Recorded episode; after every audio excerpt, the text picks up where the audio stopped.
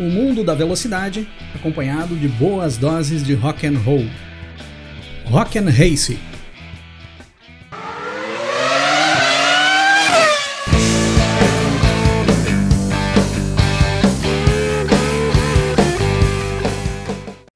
E aí, pessoal? Tudo bem com vocês? Grande Prêmio da Bélgica 2022. Tivemos Grande Prêmio da Bélgica na temporada 2022. Que coisa bem boa, hein, galera? Tava todo mundo meio traumatizado ainda com o que tinha acontecido em Spa-Francorchamps no ano passado. Mas esse ano aqui, sem maiores percalços, nós tivemos Grande Prêmio da Bélgica. Antes de irmos para aquela nossa análise básica da corrida, nós vamos direto para os palpites que vocês deixaram lá na live do TL2 na sexta-feira, para ver se alguém de vocês conseguiu acertar alguma coisa o que tem sido fato raro aqui no Rock and Race. Comentário do Dave Jones, hashtag Pira. Na classificação, primeiro Verstappen, segundo Pérez, terceiro Leclerc. Pro grid de largada, após as punições, primeiro Pérez, segundo Sainz, terceiro Alonso. Acertou os três primeiros, só mudou a sequência ali do Pérez e do Sainz. Foi bem, hein? Na corrida, primeiro Pérez, segundo Verstappen, terceiro Leclerc. Aí desandou de vez. O cara começa bem, mas não tem jeito. Sempre vai pro buraco. O Dalmiro Filho, o nosso mestre dos palpites aqui do Rock and Race. Palpitão certeiro depois das férias. Primeiro Checo, segundo Sainz, terceiro Max. Melhor volta para o marido da Kelly Piquet. Acertou. Acertei tudo, Cris. Não, acertou muito pouco, né, Dalmiro? Mas tá dentro da tua média. Polícia Federal, deixando o palpite aqui. No quali, primeiro Vespato, segundo Leclerc, terceiro Alonso. Na corrida, primeiro Vespato, segundo Pérez, terceiro Sainz. A Polícia Federal tá sabendo das coisas aí, hein? Palpite do Tibé por aqui na classificação: P1 Verstappen, P2 Leclerc, P3 Norris. Na corrida, P1 Sainz, P2 Russell, P3 Hamilton. É, Tibé, acho melhor tu dedicar a tua atenção na restauração lá do teu Alpine. O Cláudio Sacramento tá dizendo que o Hamilton vai vencer a primeira corrida e manter o recorde. Hamilton vencer a corrida, Cláudio. O Arthur Silva, primeiro Hamilton, segundo Sainz, terceiro Russell. Outro que o Hamilton deixou na mão aqui. Guilherme Martins, Hamilton vai ganhar essa, hein? Eita, Guilherme! Júlio César Jardim Caro, Verstappen vem de lá de trás e ganha. Olha aí, hein, meu caro? Com Leclerc na cola. Aí não, né, mestre? RK Projetos, top 3, Hamilton primeiro, Russell segundo, Verstappen terceiro. Mais um ferrado pelo senhor Lewis Hamilton no final de semana. O Léo Senna, nosso luthier oficial aqui do Rock and Race. Bora lá no treino Verstappen, Leclerc e Sainz. É, o top 3 dos mais rápidos do treino foi esse aí mesmo, hein, cara? Na corrida, Sainz, Russell e Alonso. Tinha que desandar na corrida, né, Léo? Bottas bate e é cada coisa. Aí sim, né, meu caro? Nessa não tinha como errar. Ainda mais num belo encontro de Bottas com o Latifi. Paulo Santos, fala Cris, cheguei. Para mim é Batife em P1 e o resto é resto. Olha, considerando que o Latifi causou o primeiro safety car, é de certa forma um P1. Acertou. Felipe RCX, vitória do Hamilton, pódio do Bottas e Mick Schumacher pontua. Esse foi o palpite superação da semana. É verdade. Muita gente apostando no Hamilton ou nas Mercedes em si para esse final de semana por conta das punições do Verstappen e do Leclerc pelas trocas de unidade de potência. Os dois largariam lá de trás, já se sabia isso ainda na sexta-feira, mas a galera que apostou na Mercedes aí para subir no pódio não se deu bem. E pela passada geral que eu dei ali no chat, nos comentários lá da live do TL2, foi a maioria. A galera foi em peso para Mercedes para esse Grande Prêmio da Bélgica. Acredito também que muita gente acreditando que depois dessa nova diretiva técnica da FIA para redução do porpoising, aquela questão dos assoalhos polêmicos da Ferrari e da Red Bull, a Mercedes pudesse subir o desempenho, se aproximar em relação à Ferrari e Red Bull. Mas parece que não foi bem isso que aconteceu, hein, galera? Mas vamos trocar essa ideia e vamos discutir isso aqui agora na análise da corrida. E como de praxe, eu vou começar lá pelo treino classificatório, no sábado. Nós já começamos o treino classificatório sabendo dessas várias punições que muitos pilotos teriam ali pro grid de largada no domingo. Além de Verstappen e Leclerc, nós já tínhamos ali o Lando Norris, o Esteban Ocon, o Valtteri Bottas, o Guan Yu Zhou. Toda essa galera já estava confirmada que Leclerc ia fazer troca de componentes da unidade de potência e teria que pagar punição. Então, de certa forma, não importava muito o resultado do treino em si, do treino classificatório do sábado, pois o grid seria fora do comum. Já tínhamos essa certeza. E aí no Q1, galera, nós tivemos eliminados ali o Vettel, o Latifi, o Tsunoda, o Magnussen e o Bottas. O Bottas praticamente nem fez tempo. Ele tinha uma punição de 15 posições, se eu não me engano, para pagar, mas considerando os demais pilotos que teriam mais posições do que ele, mais de 15 posições para pagar pelas trocas de componentes, o Bottas mesmo ficando na última posição ganharia várias posições no grid de largada. O Leclerc, por exemplo, teria 25 posições para pagar no grid. Dá para deixar um destaque desse Q1 pro Mick Schumacher, que acabou passando pro Q2. Jogou o Vettel para a 16 posição e subiu pro top 15, o Mick Schumacher. No Q2, pessoal, aí caíram Ricardo, Gasly, Guan Yu Zhou, Lance Stroll e o Mick Schumacher. Também tudo dentro do padrão, tudo dentro do que se esperava. Tirando Alex Albon conseguiu levar aquela carroça da Williams pro Q3. E desde os treinos livres, o Albon vinha andando bem. E até o Latifi fez umas boas performances no decorrer do final de semana, o que mostra que as Williams deram uma melhorada de desempenho. Parece que as férias fizeram bem para Williams. E no Q3, galera, além de termos o grande destaque do Alex Albon por ali, fica o destaque para pole position avassaladora do Verstappen, botando um tempo absurdo em cima dos demais carros, mostrando já ali que o carro da Red Bull era imbatível para esse final de semana semana. O Carlos Sainz ficou na segunda posição, ajudado com um vácuo do Leclerc, que optou por não buscar o melhor tempo, pois já sabia que tinha punição para pagar. Sérgio Pérez ficou com o terceiro melhor tempo, seguido do Charles Leclerc, que ficou em quarto. Esteban Ocon em quinto e Fernando Alonso em sexto. Um grande destaque para as duas Alpines que se classificaram na frente das duas Mercedes. O Hamilton ficou em sétimo e o Russell ficou em oitavo, abaixo do que se esperava para essa volta das férias da Fórmula 1. Em nono ficou o Alex Albon, a maior surpresa do treino classificatório, e em décimo Lando Norris, que também optou por não fazer volta rápida ali no Q3, pois tinha que pagar a punição. E aí, como já se sabia, Verstappen, Leclerc, Ocon, Guan Yu Zhou, Valtteri Bottas e Mick Schumacher teriam que pagar punições. Iriam se posicionar ali da 14ª posição para trás. Mas já no domingo, antes da largada, as duas AlphaTauri optam por largar dos boxes, pois tiveram problemas ali no domingo, ainda em regime de parque fechado, precisaram mexer nos carros e tiveram que largar dos boxes. Largaram literalmente provavelmente das últimas posições, Pierre Gasly e o Yuki Tsunoda. E foi dessa forma que o grid acabou ficando oficialmente bem fora do padrão. Carlos Sainz alinhado na pole position, com Sérgio Pérez na segunda posição, Fernando Alonso em terceiro, seguido por Lewis Hamilton e George Russell. O Albon alinhou na sexta posição com a Williams. Olha que fantástico trabalho do Albon nesse final de semana. E até o Ricardo, que não tinha nem passado pro Q3, acabou ficando na sétima posição, com o Verstappen largando na 14 quarta posição e o Leclerc em 15 junto, os dois partindo juntos ali do grid de largada. Com esse grid meio fora do padrão, nós tivemos a largada ali no domingo para o Grande Prêmio da Bélgica 2022. Uma largada boa, principalmente por parte do Carlos Sainz, que tracionou bem e garantiu, sem maiores problemas, a primeira posição. Sérgio Pérez largou mal, acabou caindo para a quinta posição ainda nos primeiros metros. Fernando Alonso foi bem demais e pulou para segundo.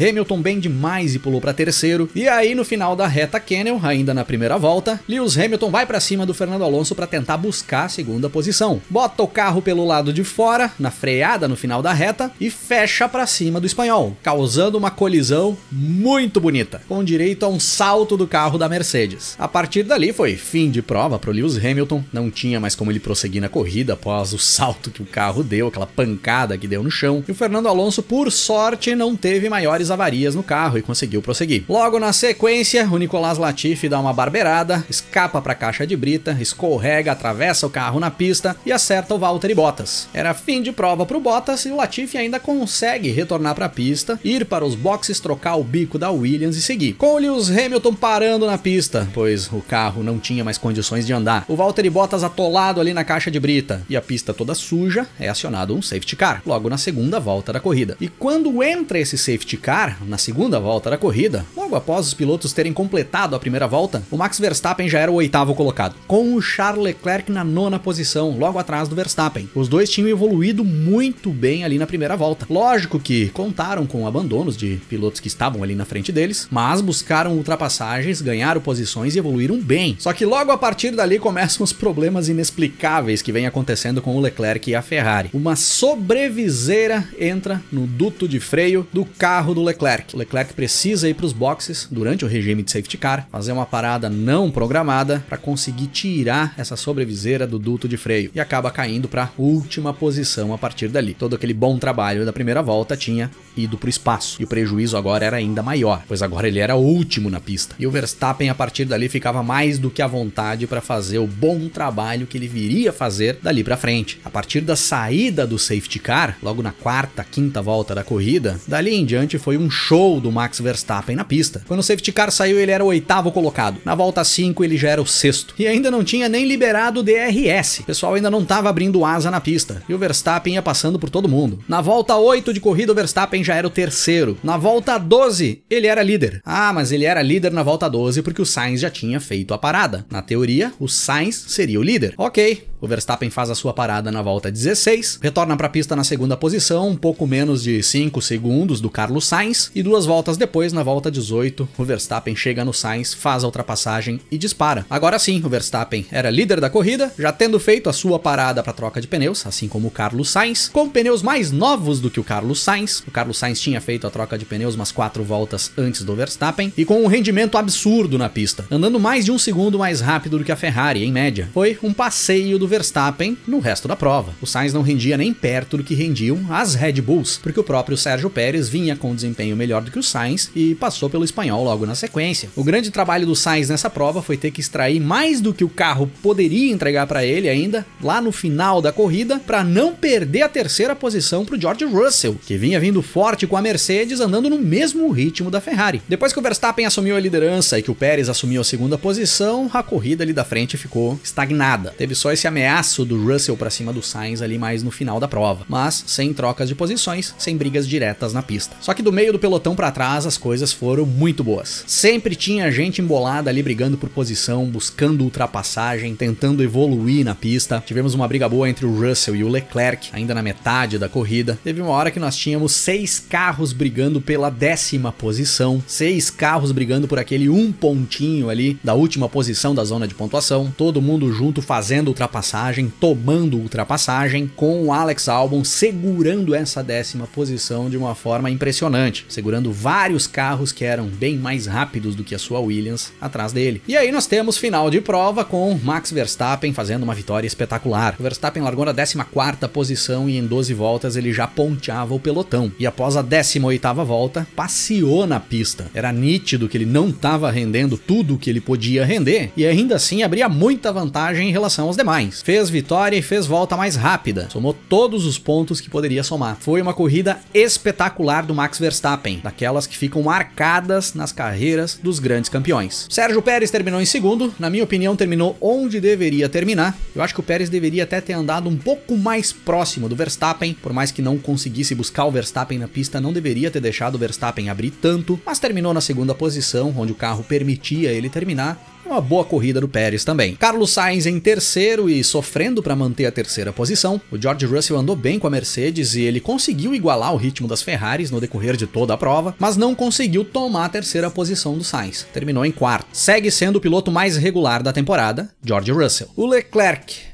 cruzou a linha de chegada na quinta posição, mas perdeu a posição por uma punição, que foi uma das coisas mais absurdas do final de semana, na manobra estratégica mais cômica do final de semana, que só podia vir da Ferrari. Na penúltima volta, a Ferrari chama o Leclerc para fazer uma troca de pneus, botar pneu macio e fazer o Monegasco buscar a volta mais rápida. Só que o Leclerc, depois do pit stop, volta para a pista atrás do Fernando Alonso. Ele perde a quinta posição pro Fernando Alonso. Na realidade, ele volta logo na frente do Alonso e o Alonso passa ele na pista. O Leclerc acaba abrindo a última volta, tendo que passar o Fernando Alonso para buscar de volta a quinta posição por ter que brigar com o Fernando Alonso pela posição e não estar com o carro nas melhores condições para fazer uma volta rápida, uma volta de classificação, tem estar com as baterias totalmente carregadas, o Leclerc não buscou a volta mais rápida. E nesse pit stop totalmente desnecessário que a Ferrari chama ele para fazer ali no final para tentar buscar esse pontinho, o Leclerc excede o limite de velocidade dentro do pit lane, toma 5 segundos de punição e termina a prova atrás do Fernando Alonso. É inacreditável o que a Ferrari vem fazendo. Dessa forma, então, o Alonso fica fica na quinta posição, uma boa posição para o Fernando Alonso, tomou aquela pancada do Hamilton lá no início da prova e seguiu até o fim, terminou em quinto, terminou onde deveria terminar. Leclerc em sexto e Esteban Ocon em sétimo. Muito boa corrida do Ocon. Ocon largou em décimo sexto e terminou em sétimo. Evoluiu muito bem no decorrer da prova. Se tivesse mais algumas voltas, eu acredito que o Ocon ainda buscasse o Alonso na pista e fez uma ultrapassagem absurda para cima do Vettel e do Gasly ali na reta Kennel, que lembrou muito aquela ultrapassagem do Mika Hakkinen para cima do Michael Schumacher com participação do Zonta lá no Grande Prêmio da Bélgica de 2000. Na minha opinião, a ultrapassagem mais bonita na história da Fórmula 1. O Vettel chegou na oitava posição e foi uma ótima corrida do Vettel também. O Vettel largou em décimo. Gasly chegou em nono e também fez uma ótima corrida. O Gasly largou da última posição do pit lane e o Albon na décima posição, fechando a zona de pontos. Corrida espetacular do Alex Albon. Pilotou demais, o carro mais fraco do grid garantiu mais um pontinho para Williams na temporada. Segurou atrás dele por mais da metade da corrida carros que eram muito mais rápidos do que o carro dele. Final de semana bom demais do Alex Albon. Da décima posição para trás, nós tivemos em décimo primeiro o Stroll, em décimo segundo o Norris. Mal o Lando Norris nesse final de semana. Eu esperava que o Lando Norris conseguisse evoluir mais, só que ele e a McLaren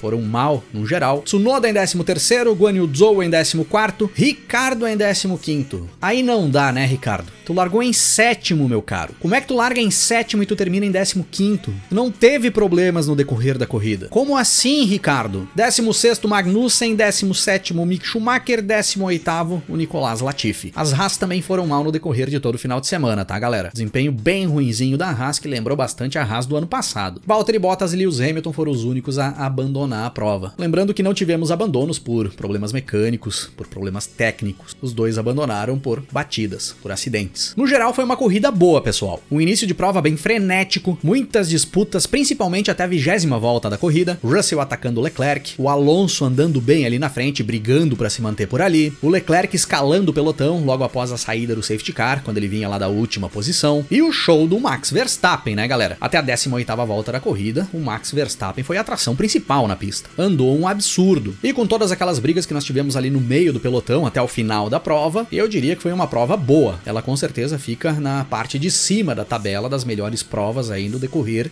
de 2022 até o momento. Neste ano podemos dizer que Spa-Francorchamps entregou para nós o que costuma entregar, porque se olharmos 2020 foi uma prova horrível, foi uma fila indiana do início ao fim. E 2021 não teve corrida. Então que bom que voltou e voltou em grande estilo. Lembrando que o Grande Prêmio da Bélgica em Spa-Francorchamps já está confirmado para o calendário de 2023. Lembra quem me dizia que Spa sairia do calendário para o ano que vem? E eu dizia que não iria sair? Tá aí, ganhei. Alguns destaques mais particulares dessa prova que eu gostaria de destacar aqui para vocês. As várias ultrapassagens que nós tivemos sem utilização do DRS, ainda no início da prova. Foi muita gente brigando por posição no decorrer ali das primeiras voltas, logo após a saída do safety car, principalmente, tanto no meio do pelotão quanto mais para frente, com o pessoal conseguindo fazer as ultrapassagens sem utilizar o DRS e nitidamente são ultrapassagens mais bonitas. São ultrapassagens que nós podemos chamar de ultrapassagens orgânicas. Tanto no final da reta dos boxes, quanto na freada no final da reta Kennel, quanto na chicane na entrada da reta dos boxes, o pessoal vinha conseguindo fazer as ultrapassagens sem utilizar o DRS. Depois que liberou o DRS, aí nós praticamente não tínhamos mais disputas. Era chegar e ultrapassar. Acabou ficando fácil demais. Então quem não prestou atenção nisso, coloca o replay da prova ou pega os melhores momentos ali logo após a saída do safety car e deem uma olhada nas ultrapassagens que foram feitas antes de liberar o DRS. Depois comparem com as feitas depois. Na minha opinião, já dá para se pensar em fazer corridas sem DRS. Ali em Spa deu para ver que funciona e deixa as coisas bem melhores, na minha opinião, claro. O acidente entre Lewis Hamilton e Fernando Alonso. Galera, acidente normal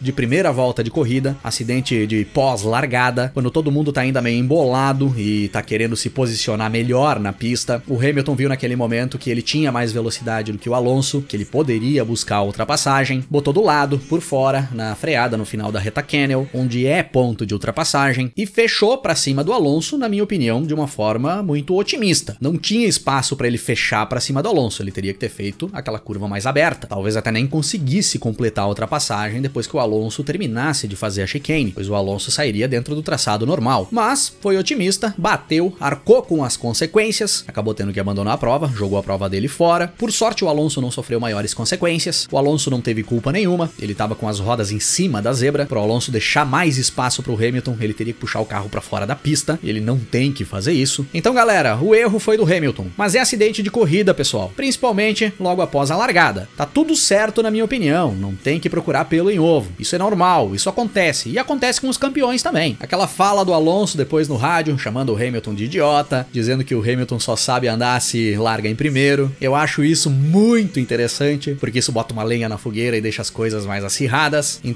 esse perfil do Alonso para mim é interessante, eu acho isso necessário dentro da Fórmula 1. E a resposta do Hamilton depois pro Alonso foi melhor ainda, na minha opinião, dizendo que ele não teria que comentar isso agora, de que o Alonso com certeza falou aquilo ali no calor do momento, de cabeça quente, e que ele não iria discutir isso, e que também não iria pedir desculpa pro Alonso. E nem tem que pedir desculpa mesmo. Os dois estão ali disputando posição. Esses enroscos acontecem. Então eu achei muito interessante, tá, galera? Não tem que ficar crucificando ninguém. É acidente de corrida. O Hamilton errou, assumiu o erro. O Alonso deu showzinho dele no rádio, que eu achei muito legal. O Hamilton deu a resposta pro Alonso, que eu achei melhor ainda. E a bola pra frente, que se enrosquem mais ainda na sequência. Eu tô aqui pra rir disso. A Mercedes, pessoal, deu a impressão que nesse final de semana, pelo menos em ritmo de corrida, porque entrei no classificatório, a Mercedes foi horrível, mas em ritmo de corrida deu a impressão de que a Mercedes conseguiu se aproximar bastante da Ferrari. Pelo menos o Russell conseguiu andar geralmente ali dentro do mesmo ritmo do Sainz. São dois que fizeram umas estratégias mais ou menos parecidas no decorrer da prova. Ele superou o Leclerc, mas o Leclerc veio lá de trás, teve problemas, fez uma corrida de recuperação. O Sainz já andou mais dentro do padrão, junto com o Russell. E o Russell andou ali próximo tempo inteiro. Então ficou interessante ver essa Mercedes mais igual à Ferrari. Agora, a Red Bull abriu ainda mais vantagem em relação aos demais. Da forma com que as coisas se desenharam agora, a Red Bull já pode começar a trabalhar tranquilamente para garantir o vice-campeonato do Sérgio Pérez, porque o título de construtores e o título de pilotos já tá garantido. Não vai perder mais. O Verstappen tá quase 100 pontos na frente do segundo colocado, que é o Sérgio Pérez. Então a Mercedes se aproximou da Ferrari, mas parece que ficou ainda mais distante do carro mais rápido do grid, que é a Red Bull, e pelo visto abriu mais vantagem. E a Ferrari segue fazendo fiasco. Não serviu de nada essa parada para as férias, para Ferrari tentar se entender, tentar se entrosar, tentar organizar as coisas dentro da casa. Voltaram errando feio de novo. E aquilo que aconteceu ali com o Leclerc no final da corrida é um erro crasso. Não pode acontecer isso. Eu falei na live ainda, na transmissão da corrida, e volto a confirmar aqui para vocês. A minha torcida de agora em diante é que a Mercedes supere de vez a Ferrari e termine o campeonato mundial na frente da escuderia italiana. Pois a Ferrari não merece ficar ali na frente trabalhando dessa forma que tá trabalhando. Não é justo uma equipe tão desorganizada e fazendo um trabalho tão ruim terminar ali na frente no campeonato mundial. Ah, e mais um detalhe: Carlos Sainz vai terminar o campeonato mundial na frente do Charles Leclerc na tabela. Anotem isso e me cobrem lá no final. E considerando os desempenhos dos pilotos no decorrer desse final de semana no Grande Prêmio da Bélgica 2022, como é que ficou a banda aqui do Rock and Race do Grande Prêmio da Bélgica? Nesta semana nós vamos de Esteban Ocon na bateria, fez uma corrida excelente, fez a melhor ultrapassagem da corrida, muito bom o Ocon nesse final de semana. Alex Albon vai no violão, que também foi um grande destaque, levou a Williams pro Q3 no treino classificatório, largou da sexta posição e se manteve a corrida toda entre os 10 primeiros, garantindo mais um pontinho para Williams no campeonato. E sem sombra de dúvidas, o frontman dessa banda aí na guitarra e no vocal é Max Verstappen, o cara que deu o show no Grande Prêmio da Bélgica 2022 e fez uma corrida para ficar marcada para a história. Eu vou colocar aqui também nos backing vocals o Sebastian Vettel e o Pierre Gasly, que são dois caras que também tiveram dificuldades no decorrer do final de semana, superaram elas e conseguiram bons desempenhos e bons resultados. E quem vai carregar a aparelhagem para a banda nessa semana é Daniel Ricardo. Não tem mais condições, Ricardo. Largar da sétima posição e terminar em décimo quinto, sem ter sofrido com nenhum problema no decorrer da prova, com nenhum percalço mais grave, é inadmissível. Essa performance do Ricardo no Grande Prêmio da Bélgica 2022 é o espelho do que é o Ricardo hoje dentro da Fórmula 1. Está sem equipe para correr no ano que vem e desse jeito aí merece ficar fora da Fórmula 1.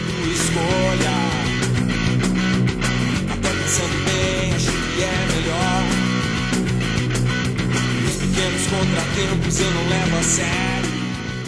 Neste próximo final de semana, pessoal, nós já temos Grande Prêmio da Holanda 2022, corrida em Zandvoort, que é um circuito que pode aproximar um pouco mais Ferrari e Mercedes da Red Bull. Mas será que o Max vai deixar um forasteiro vencer na sua casa depois desse desempenho absurdo do Grande Prêmio da Bélgica? Isso nós veremos daqui a alguns dias.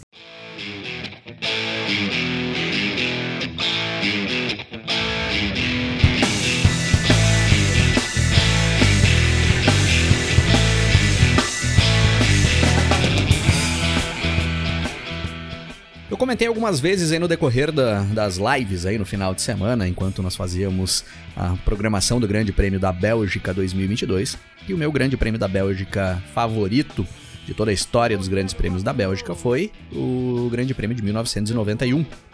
Vitória do Ayrton Senna, com Nelson Piquet na terceira posição e Roberto Pupo Moreno em quarto. Eu considero que essa foi a prova em que nós mais tivemos perto de ter um pódio todo brasileiro. Um pódio todo do Brasil, na primeira, segunda e terceira posição. Então, para encerrar o episódio de hoje, eu vou tocar aqui um som de um álbum lançado lá em 1991, muito próximo a esse grande prêmio da Bélgica, que é o álbum Fuck, do Van Halen, nono álbum de estúdio, o, álbum, o, o nome do álbum na realidade é For Unlawful Carnal Knowledge, mas ele é mais conhecido como Fuck, que é a abreviação de, de todas essas palavras, dessa frase. Eu já falei várias vezes também aí nas nossas transmissões que o Ed Van Halen é o meu guitarrista favorito, então eu escuto muito Van Halen por aqui. Esse álbum ficou mais conhecido aqui no Brasil pelo hit Right Now, que rodou bastante na MTV e nas rádios aqui na época, mas eu vou tocar por aqui a faixa 1 do álbum, Pound Cake, Prestem bem atenção na introdução da música, que o Ed Van Halen faz o som na guitarra tocando com uma furadeira. Se vocês puderem ver o videoclipe também aí no YouTube, procurem aí Pound Cake do Van Halen. Então, se liguem aí no som. Vou voltar e tocar a noite.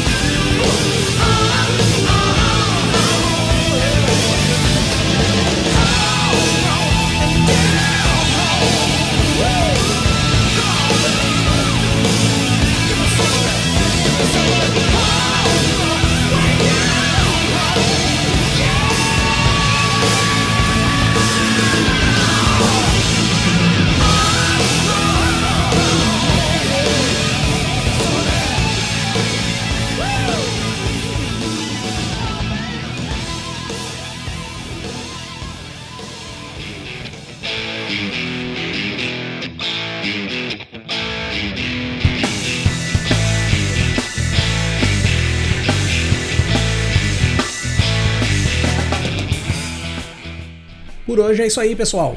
Se curtiu o nosso conteúdo por aqui, dá uma passada também no nosso canal no YouTube, é youtube.com/rockandrace, para você curtir também os nossos episódios em vídeo.